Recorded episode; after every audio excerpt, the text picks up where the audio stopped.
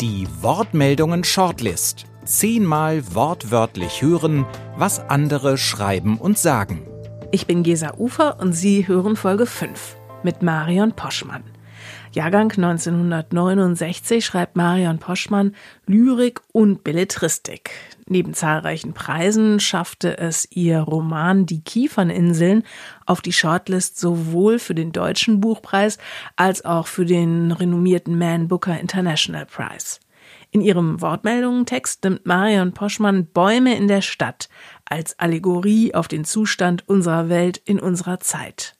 Wie die Bäume für sie zum Gegenstand ihres Textes wurden, erklärt Marion Poschmann so. Auf das Thema bin ich gestoßen, wenn ich so richtig das rekonstruiere, als ich 2014 einen Stipendienaufenthalt in Japan hatte. Da habe ich mich mit der Laubfärbung des japanischen Ahorn sehr stark auseinandergesetzt. Der japanische Ahorn ist ja ein Baum, der sich im Herbst in einem ganz intensiven Rot färbt. Und in Japan wird diese Laubfärbung dann als ästhetisches Phänomen auch sehr stark wahrgenommen. Und ähm, das habe ich dann weiter verfolgt wie das eigentlich in unseren Breiten ist mit der Laubfärbung. Und mir ist dann klar geworden, dass diese laubabwerfenden Bäume gar nicht weltweit existieren, sondern wirklich nur in ganz bestimmten Regionen unter ganz bestimmten klimatischen Bedingungen. Also ein eigentlich sehr faszinierendes Naturphänomen, das gar nicht, wie ich finde, genug Aufmerksamkeit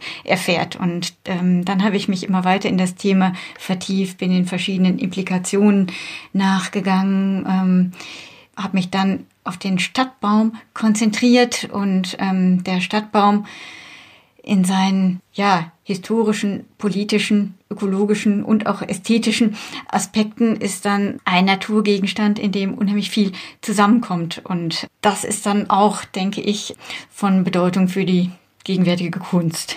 Wenn wir noch mal einen Schritt zurückgehen, was macht dieses Laubschauen, wie Sie das in Nordamerika beschreiben, aber auch in Japan?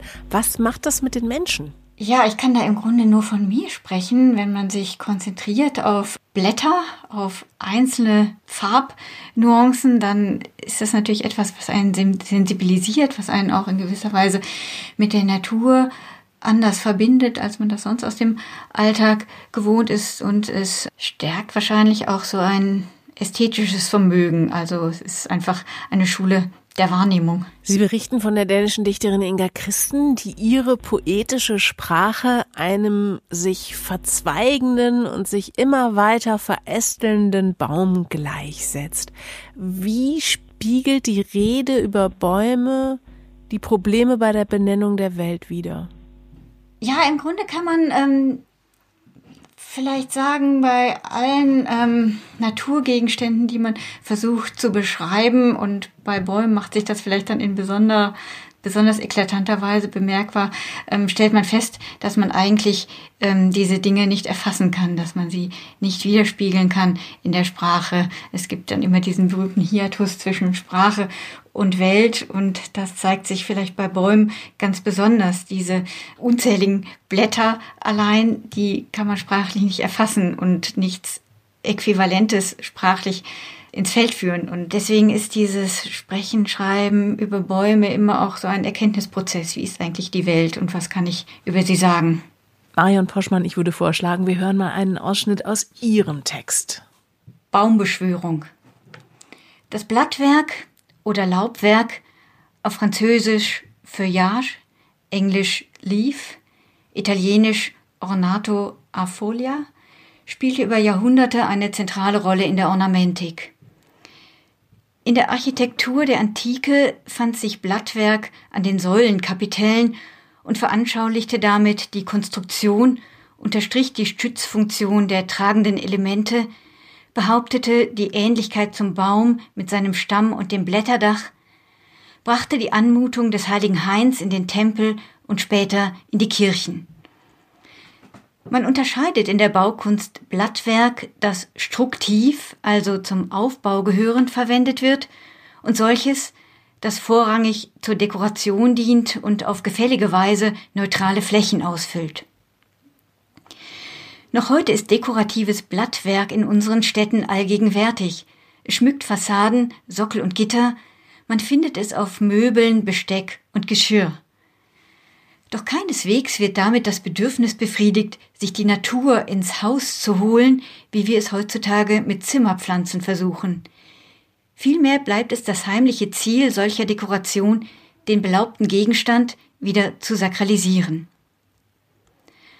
Auch in der Buchkunst kommt dem Blattwerk die Aufgabe zu, den Text nicht nur zu zieren, sondern ihn zu einem geistigen Garten zu machen, zu einem paradiesischen Bereich, dem Raum der Schrift.